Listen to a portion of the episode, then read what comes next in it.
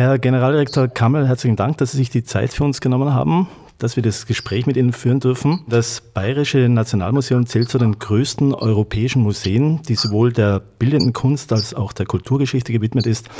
Nach welchen Kriterien werden die angebotenen Ausstellungen eigentlich zusammengestellt? Wir sind ja ein sehr großes Haus, ein altes Haus und wir decken von der Spätantike bis zum Jugendstil alle Epochen ab, aber auch alle Gattungen vom Kunsthandwerk über die Malerei, die Skulptur ähm, bis hin zur Volkskunde und zu den Rechtsaltertümern.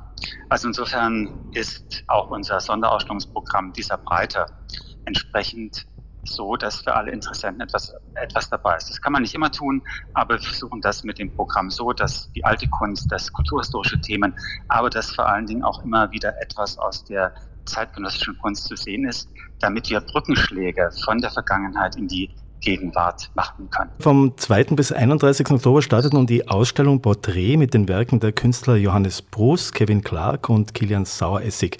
Wie ist es denn zu dieser Zusammenarbeit gekommen?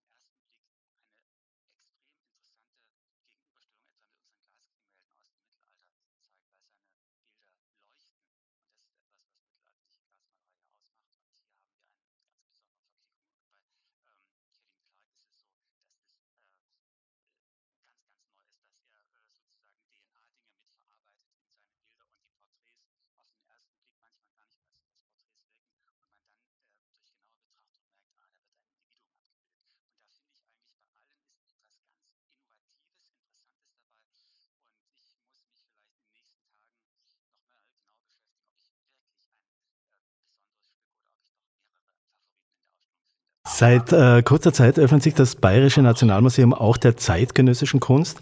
Ist das eine Aktion, um neues Publikum anzusprechen oder den Diskurs anzuregen? Das ist äh, das eine wie das andere.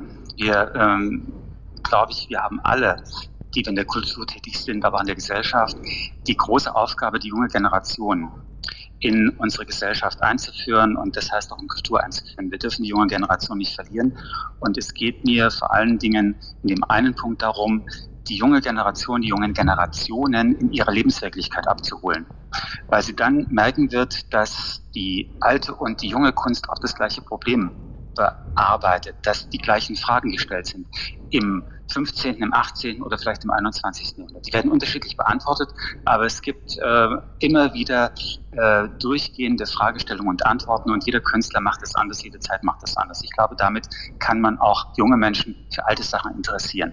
Das andere ist natürlich, den Diskurs anzuregen. Ich glaube, dass das ganz wichtig ist, denn wenn eine Gesellschaft nicht mehr miteinander spricht und nicht mehr diskutiert, das ist auch ein Problem unserer heutigen Zeit, dass festgefressene Meinungen gegenüberstehen, konfrontativ und äh, vielleicht sogar aggressiv, dann wird sich Gesellschaft nicht weiterentwickeln. Und was kann es Schöneres geben, als über und mit Kunst zu diskutieren? Also insofern, beide Dinge sind mir ganz wichtig und ich denke, durch diese Ausstellung wird es auch äh, äh ein weiteres Mal sehr ähm, positiv aufgenommen. Seit der Corona-Pandemie hat vor allem auch in der Kunstszene das Thema Digitalisierung an Bedeutung gewonnen. Inwieweit ist das auch in Ihrem Haus zu einem Thema geworden und was wird angeboten? Ja, das haben natürlich alle Museen heftig zu spüren bekommen, dass wir plötzlich das, was wir sind, ein Haus für Öffentlichkeit, nicht mehr waren, über viele, viele Monate. Und das hat dazu geführt, dass wir zum einen natürlich den Kontakt zum Publikum auf andere Weise herstellen mussten. Bei all diesen Verlusterscheinungen ist äh, das natürlich ein Schub gewesen für die Digitalisierung. Wir arbeiten jetzt zum Beispiel an einer neuen Website, die demnächst freigeschaltet wird.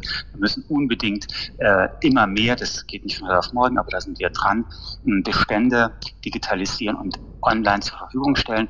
Wir sind auf, einer, ähm, auf einem Weg seit, seit anderthalb Jahren, immer kleine Videoclips zu drehen, um die Besucher und Besucherinnen, die Interessentinnen und Interessenten auf dem Laufenden zu halten, zu dem, was wir tun, was öffentlich sichtbar ist, teilweise nicht wahr, aber was immer hinter den Kulissen passiert. In Museen arbeiten ja immer, immer, immer vieles hinter den Kulissen und dann nach oft Monaten oder Jahren erscheint es erst in der Öffentlichkeit, weil es viele, viele Vorläufe braucht. Und das wollen wir gern vermitteln. Das ist ein ganz, ganz wichtiger Punkt, den wir ähm, in unserer Digitalisierungsstrategie neben vielen anderen Dingen wie Escape-Spiele und solche Dinge angegangen sind. Auf der anderen Seite muss ich deutlich sagen, das Wesentliche des Museums ist nach wie vor, wir haben Originale und das Original hat eine Aura und äh, der Museumsbesuch ist etwas Geselliges. Das trägt dazu bei, dass Menschen sich ähm, unterhalten, dass Menschen gebildet werden, aber dass Menschen auch Vergnügen erleben. Und deswegen ist es mir ganz wichtig, das eine nicht zu vernachlässigen äh, und das andere trotzdem hochzuhalten. Und ich denke, es ist ganz wichtig zu wissen,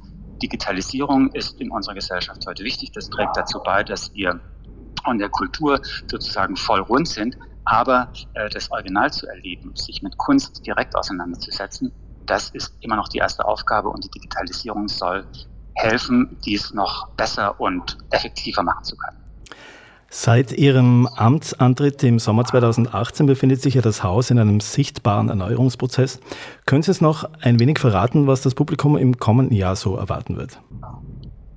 Ja, wir arbeiten ähm, unter anderem an einer großen Ausstellung, die äh, moment oder ich fange damit an. Es läuft gerade eine sehr große Ausstellung, ähm, die etwas verspätet eröffnet werden musste wegen des Lockdowns. Im März hätte Prinzregent Luitpold, der große bayerische Herrscher zwischen Ludwig dem Zweiten, dem Märchenkönig und dem Ersten Weltkrieg seinen 200. Geburtstag gefeiert und wir haben ihm eine Ausstellung gewidmet, die sich einem ganz besonderen Aspekt widmet, nämlich den Geburtstagsgeschenken und Geburtstagsadressen, die er zu seinen runden Geburtstagen bekam. 1891, 1901 und 1911. Das waren vor allem prachtvolle kunsthandwerkliche Arbeiten. Und dadurch, dass München damals das Zentrum des Kunsthandwerks war, sehen Sie in der Ausstellung teilweise zum allerersten Mal großartige Werke des äh, Historismus, der verschiedenen Spielarten des Historismus bis zum Jugendstil. Das sind Tafelaufsätze, das sind äh, große Grußadressen, das sind Trüppchen. Also alle Dinge, die auch die Popularität eines bayerischen Regenten ausdrücken und großartige Kunst ist. Wir arbeiten an einer großen Ausstellung für nächstes Jahr zum Thema Kopfbedeckung, die ganz, ganz spannend wird, weil wir durch die gesamte Geschichte äh, gehen, von der Spätantike bis in die Gegenwart und in allen Gattungen etwas zeigen, das mit den originalen Kopfbedeckungen zu tun hat. Wir sind aber genauso dabei, kleinere ähm, Ausstellungen zu konzipieren. Wir werden im nächsten Jahr etwas zeigen zum Thema Turnier, weil äh, München den 50. Jahrestag der Olympiade feiert. 1972 war das und das Turnier ist der Wettkampf, wenn man auch sportliche Wettkämpfe der Gegenstell des Mittelalters. Da werden wir etwas zeigen und wir haben immer wieder Interventionen, wo wir alte Kunst und zeitgenössische Kunst in Dialog miteinander bringen werden. Also ein rundes, großes, ähm, ambitioniertes Programm, das wir erarbeiten und für das wir auch Sponsoren brauchen. Herr Generaldirektor, ich möchte Ihnen zum Abschluss noch eine ganz persönliche Frage stellen. Wenn man für so ein ehrwürdiges Haus tätig sein darf und es mitgestalten kann, nimmt man das eigentlich noch tagtäglich wahr, was für eine besondere Aufgabe man da übernommen hat? das nimmt man tagtäglich wahr, denn ähm, die Schönheit ist das eine. Ich hätte gerne mehr Mußestunden, um mich vom Schreibtisch oder den Sitzungszimmern äh, äh, oder den äh, Treffen mit ähm, Vertretern der Gesellschaft dann doch immer wieder ins Museum zu begeben und an schönen ähm, Tagen oder auch an grauen Tagen die Kunst zu erleben, das ein oder andere Werk zu genießen, weil diese Zeit habe ich leider viel zu wenig. Aber auf der anderen Seite sind es natürlich die Probleme, die ein solches Haus auch hat und die wir bewältigen müssen. Also insofern nimmt man diese Aufgabe immer wahr, und zwar äh, auf der sehr schönen, aber auch auf der anspruchsvollen Seite. Und ähm, ich wünsche mir für mich selber, dass diese beiden Seiten ausgewogen sind, denn dann, glaube ich, hat man das ähm, beste Maß, um die Schönheit der Dinge und die Probleme der Dinge zu einer Einheit zu bringen und daraus etwas Neues zu generieren. Denn wir alle wissen, Museen dürfen wie die Gesellschaft nicht stehen bleiben, sondern müssen weiterentwickelt werden, weil auch die Menschen sich weiterentwickeln. Und wir möchten ja für die Menschen da sein.